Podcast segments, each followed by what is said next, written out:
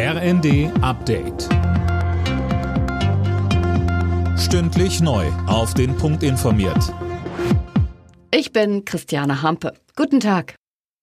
Die Städte und Gemeinden sollen mit Blick auf die wachsenden Zahlen Geflüchteter aus der Ukraine entlastet werden. Der Bund will 4000 weitere Plätze bereitstellen, so Innenministerin Faeser heute nach dem Flüchtlingsgipfel mit Ländern und Kommunen.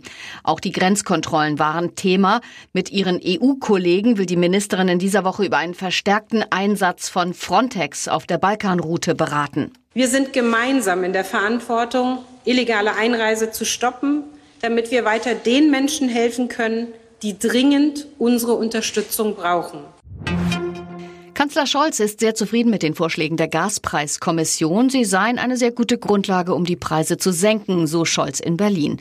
Laut Experten soll der Bund die Abschlagszahlungen für Dezember übernehmen. Ab März schlägt die Kommission dann einen Rabatt auf den Grundverbrauch vor.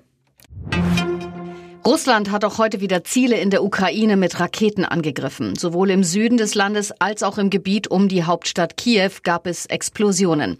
Fabian Hoffmann, die Verunsicherung ist groß. Ja, in Kiew selbst sind die Straßen wie leergefegt und die Geschäfte zu. Wie vielerorts gibt es auch dort Luftalarm und die Menschen sollen sich in Bunkern in Sicherheit bringen. Laut russischem Verteidigungsministerium wurde unter anderem die Stromversorgung ins Visier genommen. Die Ukraine meldet auch Einschläge in einer Schule. Russland hatte gestern eine groß angelegte Angriffsserie gestartet. Mehrere Menschen starben. Die USA gehen davon aus, dass die Attacken auf Großstädte schon länger geplant waren.